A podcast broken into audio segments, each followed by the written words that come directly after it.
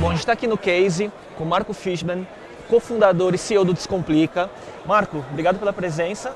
Você é figurinha carimbada aqui no Blender Arena, né? Marco, obrigado a vocês você... pelo convite de novo. Primeiro, eu queria que você falasse um pouco. A gente está num evento de uma grande dimensão, né, de empreendedorismo startup com empreendedores da velha guarda, empreendedores da nova geração, né? E muito do que está sendo falado é sobre o mercado de educação também, né? Eu queria que você falasse um pouco sobre a sua visão de como está evoluindo esse mercado para as startups, visto que você é um dos pioneiros dessa nova geração de empreendedores.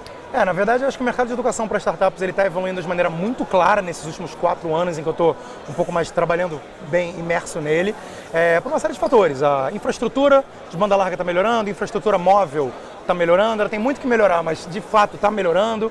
Grandes players do setor estão olhando cada vez mais, a gente tem aqui hoje a Estácio, por exemplo, claramente olhando e claramente mergulhando nesse setor, e outros grandes players também olhando, cada vez mais empreendedores e investidores olhando para isso. A gente fala muito de ecossistema, e esse ecossistema ele de fato está se festando.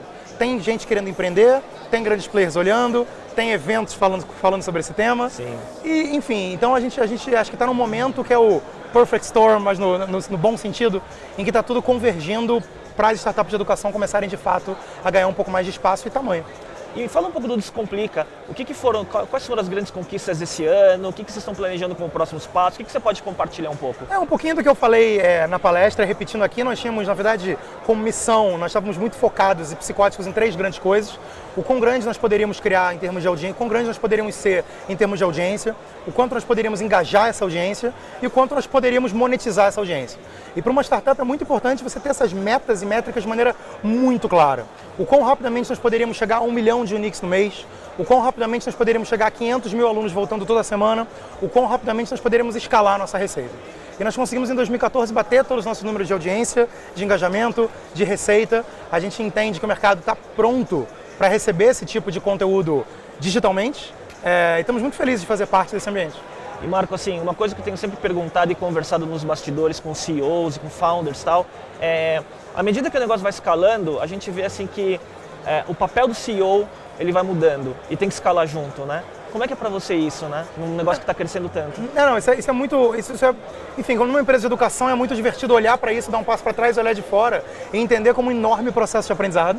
E por mais que você, você trabalhe um ano, um ano e meio, dois anos dentro daquele ciclo early stage, ou Series A ou Series B, quando está terminando o ciclo, você acha, estou top of the game aqui, eu sei executar esse meu papel, aí muda o ciclo e o teu papel muda completamente né, de mão na massa, um pouco menos de mão na massa, um time de 10 pessoas, a gente está chegando, chegando agora a um time de 100 pessoas. Nossa. E você começa a gerenciar outras coisas e você começa a delegar muito mais Sim. e entender muito mais o papel de pessoas espetaculares nas suas determinadas posições e o quanto elas são essenciais para o teu crescimento sem nunca esquecer que a cada ciclo o teu papel muda. Sim. A cada ciclo o teu papel e é vai é ser né? completamente né? diferente. E é um desconforto, e se você não gosta desse desconforto, você não pode ser CEO. Você tem que Sim. se acostumar com esse desconforto de novo ciclo, nova rodada, novo papel, frio na barriga, tudo de novo.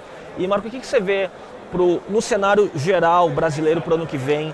Você vê retração de investimento, é, dificuldade, porque eu acho que passou um período aí, né, é, pós 2008, de, de, de, muitos fundos vindo, dinheiro, eu não vou falar abundante, mas parecia que era mais fácil, né, é, levantar dinheiro. O que, que você está vendo nesse sentido? Olha, eu vou tentar dar uma resposta um pouco genérica, mas é uma coisa que eu realmente acredito. Sempre que você tem um momento como esse, você pode ser a vítima desse momento ou o líder desse momento. Sem dúvida. Ou você vai ser uma vítima ou você vai ser um líder, isso é muito claro.